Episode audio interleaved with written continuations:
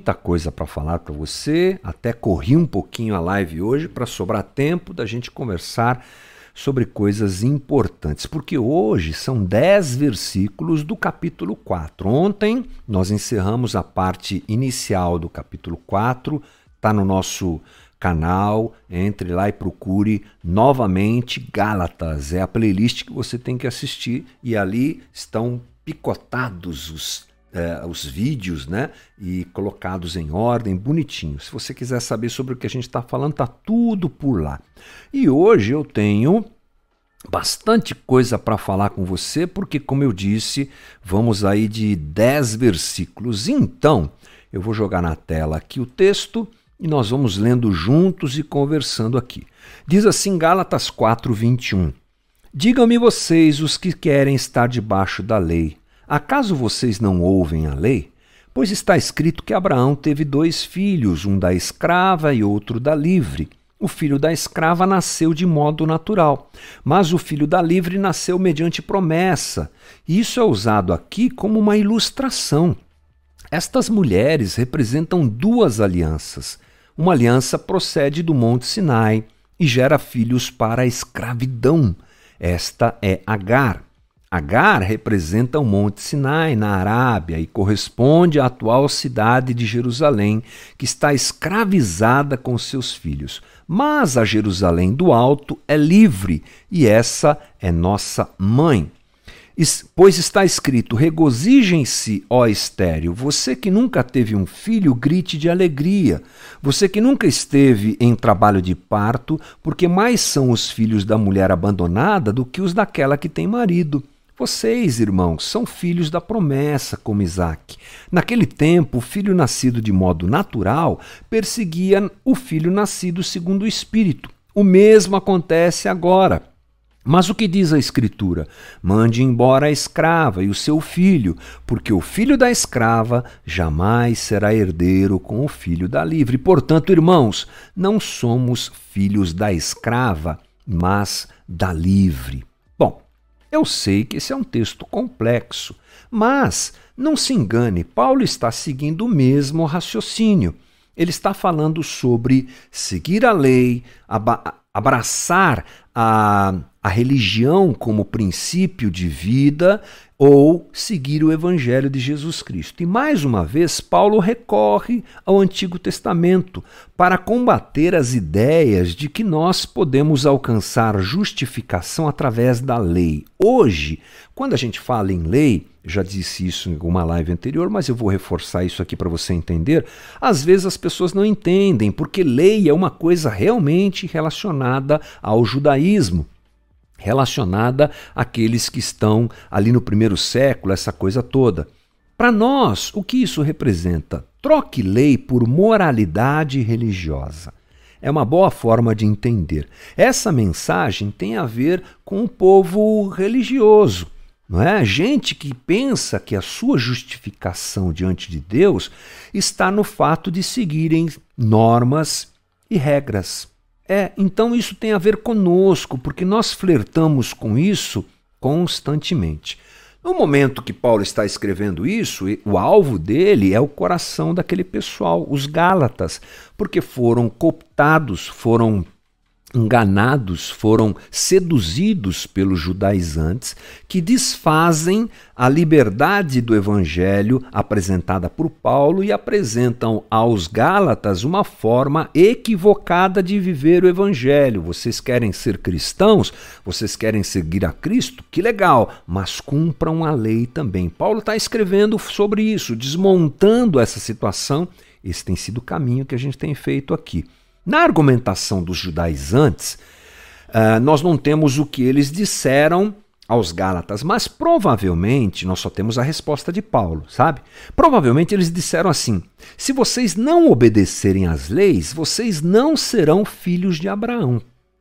Provavelmente essa, esse tenha sido um argumento dos judaizantes na conversa deles com os Gálatas, tentando convencer esse pessoal, e eles conseguiram, né? Nós sabemos disso, que eles precisavam seguir a lei.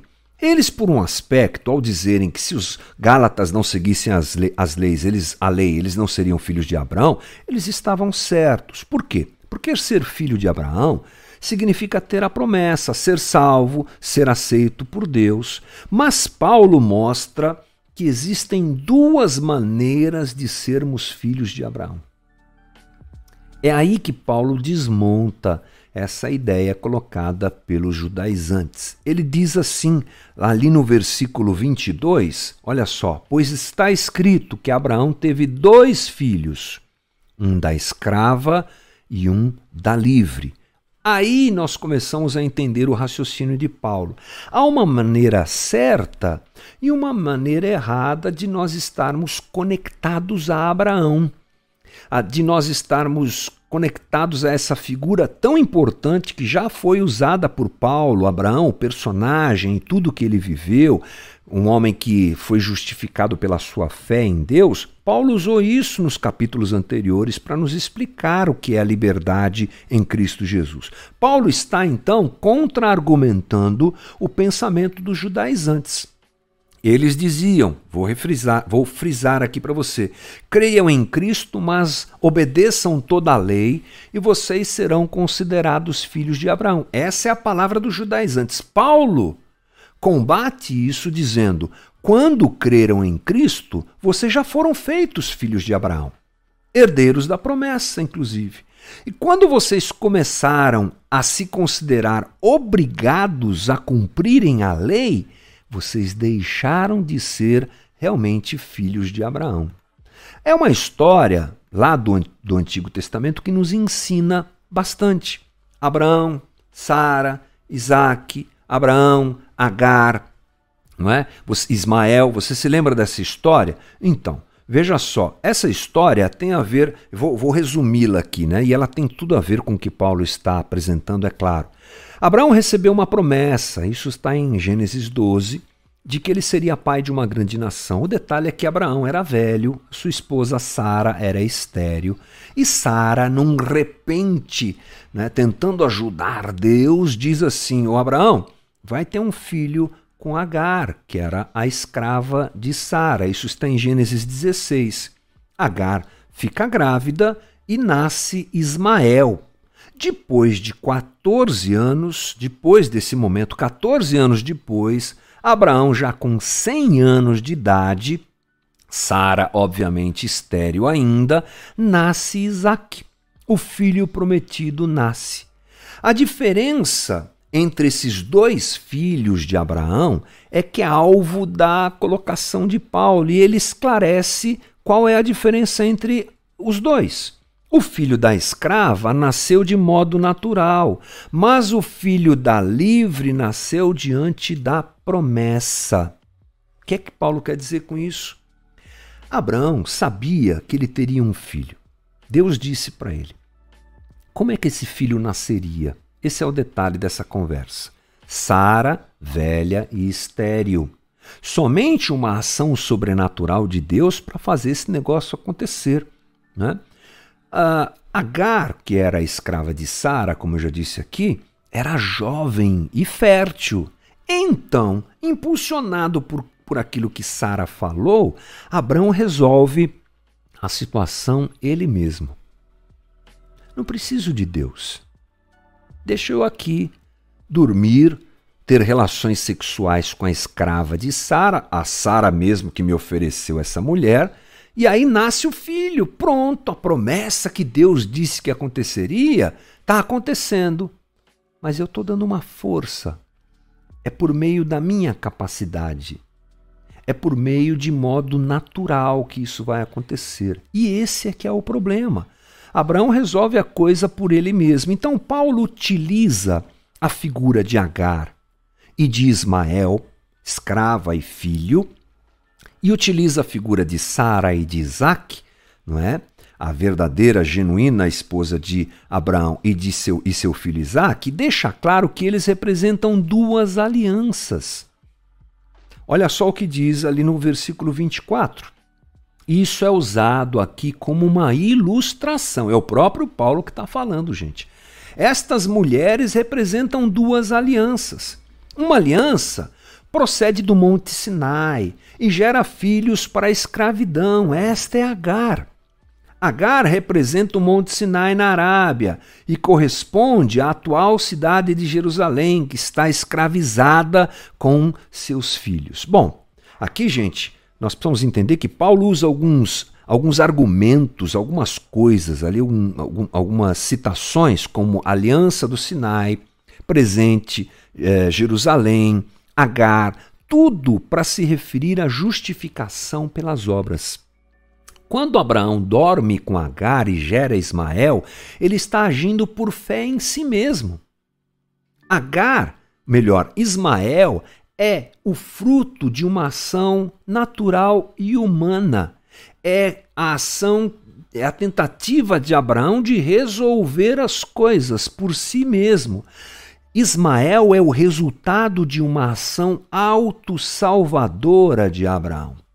Olha o que Timothy Keller diz aqui sobre isso. Abraão não dependeu da graça de Deus proveniente da sua ação sobrenatural na história, mas confiou na sua própria capacidade. Resolveu? Parece que sim, mas não. O resultado do que Abraão fez é horrível. Sara fica com ciúme, a família se divide. Você sabe que até hoje isso está no nosso mapa mundi, né? Os árabes e os judeus são inimigos. Tudo isso começa lá, na época de Abraão. Quando não descansamos no Evangelho, e essa é a lição que a gente aprende aqui, o Evangelho da graça, o resultado é destruição. O resultado é destruição espiritual, psicológica e relacional. Os judaizantes se diziam herdeiros de Abraão, mas Paulo diz que eles eram descendentes através de Agar e não de Sara. Está entendendo aqui a posição de Paulo? Ele está dizendo: vocês podem ser descendentes de Abraão, geneticamente, genealogicamente, sanguineamente. De modo sanguíneo, sanguinamente não deve existir essa palavra, né? Mas tudo bem. Mas vocês não são descendentes espirituais de Abraão. Tinham ligações consanguíneas, mas não de coração. Timothy Keller diz assim: as pessoas mais religiosas podem ser as mais distantes da liberdade. Muito forte isso, né? Mas Paulo diz que é uma alegoria, e isso é usado aqui como uma ilustração, já falei isso. Então é o entendimento uh, que nós precisamos ter dentro de tudo que Paulo fala. Ele está usando essas figuras do Antigo Testamento para ilustrar a realidade daquilo que estava sendo colocado praticamente à força sobre os Gálatas. Paulo está querendo dizer que, em um, um, sentido figurado, Agar representa a busca da salvação pelas obras. E Sara representa a dependência da salvação pela graça. Graça é salvação por ato sobrenatural de Deus a nosso favor. Nascimento virginal de Cristo, morte e ressurreição de Cristo, não fazemos. Quem faz? Deus. Quem opera a salvação? Deus. Mas quando eu quero fazer pela minha força e me justificar por mim mesmo, o que Paulo aponta é que esse é o caminho de Agar e de Ismael. Precisamos, portanto, penso eu, gente, mudar o nosso foco, o foco da nossa fé, sair do esforço próprio e colocá-la na ação sobrenatural de Deus. Após falar que de Agar, Paulo apresenta Sara. Né? Sara representa a graça. Lembre-se, Agar representa a lei, é o esforço próprio para se salvar. Agora, Sara representa a graça. Uh, diz aqui, uh, versículo 26, mas a Jerusalém do alto é livre, essa é a nossa mãe. Paulo está dizendo o seguinte, diz John Stott, é, isto é, Sara, a mãe de Isaac, representa a Jerusalém celestial, ou a igreja cristã. E Paulo acrescenta a qual é nossa mãe. Na qualidade de cristãos, somos cidadãos da Jerusalém lá de cima. Estamos ligados a Deus por uma nova aliança e essa cidadania não é escravidão, mas liberdade. Então, Paulo faz o contraponto, usando Agar e utilizando coisas terrenas para falar de Agar, e usa Sara, usando coisas celestiais para falar sobre Sara. trazendo essa diferença entre elas, usando essa diferença que há entre elas para nós entendermos. Agar é lei, Sara é fé e liberdade. Para reforçar sua colocação a respeito da graça de Deus, Paulo utiliza um texto lá de Isaías. Olha que lindo, gente. Isaías, é, Gálatas, Paulo citando Isaías, né? Gálatas 4:27, pois está escrito: Regozije-se, ó estéreo, você que nunca teve filho, grite de alegria, você que nunca teve um trabalho, esteve em trabalho de parto, porque mais são os filhos da mulher abandonada do que os daquela que tem marido. Palavra profética essa que Isaías liberou, né? foi usado por Deus para falar essas coisas, 600 anos antes da época de Paulo, aos exilados judeus lá na Babilônia. Os judeus no cativeiro achavam que era o fim, que eles não voltariam para casa, que eles não teriam a sua nação de volta. Eles então se sentiram, obviamente, fracassados, impotentes, mediante o castigo, o castigo do exílio. E eles comparavam a sua situação com a situação dos outros povos ao seu redor. Mas Deus diz a eles que no momento de impotência, é que eles conheceriam a misericórdia divina. Olha o link lindo que Paulo faz aqui. O forte vive ocupado demais confiando em si. Mas Deus está dizendo: sintam-se fraco, fracos mesmos, mesmo. Percebam-se fracos mesmo, porque é nessa fraqueza que eu vou restaurar tudo através da descendência da estéril Sara, aquela que não poderia ter filhos, é que vem até nós Jesus Cristo. Que coisa incrível, né, gente? Ah, assim opera a graça de Deus. Paulo está dizendo que a salvação, que se a salvação é pelas obras, somente os capazes podem salvar, não é? Paulo está dizendo que se fosse pelas obras, só aqueles que têm capacidade é que poderiam ser salvos, mas não. Não. Ele está dizendo que tudo acontece de um caminho inverso, em um caminho inverso. Ele anuncia o poder da graça. A graça que atinge os inválidos, a graça que atinge os incapazes, a graça que atinge os estéreis, como no caso de Sara. O Evangelho diz Graça não é somente para capazes, como Agar, mas para estéreis, como Sara. Se Sara fora foi abençoada, todo mundo pode ser, né? A religião, portanto, ela deve ser sempre refutada quando ela apresenta a nós a possibilidade de resolvermos a nossa vida por nós mesmos. Sara é um exemplo para aqueles que não se enxergam como bons o suficiente para serem salvos. Né? Os fracassados têm vez diante de Deus. Sara era tudo que não se queria ser na sua época, mulher e estéreo, mas dela nasce Isaac. Olha só o que Tim Keller diz sobre isso. Uh, a religião da obediência às regras é para o nobre, o capaz, o moral, o forte, mas o evangelho é para qualquer um. Jesus, na verdade, disse que o capaz, o moral e o forte, via de regra, estão mais distantes do que os moralmente fracassados e os fracos de espírito. Por isso, todo mundo, do mais religioso ao mais irreligioso, necessita do evangelho da graça de Jesus. Então a gente fecha essa conversa de hoje entendendo um pouquinho mais de tudo isso que Paulo fala, não é nesse momento tão importante escrevendo aos Gálatas, entendendo que mais uma vez Paulo é enfático, né, gente? A gente vai lendo o texto sequencialmente, você percebe que tem algumas coisas que são repetidas. E quando alguma coisa é repetida no texto bíblico, por favor, preste atenção.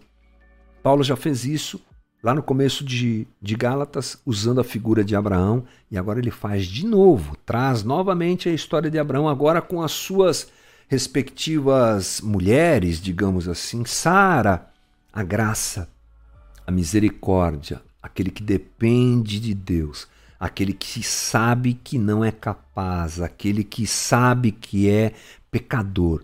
Esse que em fé se entrega à promessa de Deus é que pode vivê-la completamente. A religião tira a gente desse foco. E a, a religião diz: você pode, você é moralmente perfeito, você é bom, confia em você. Não, não, não.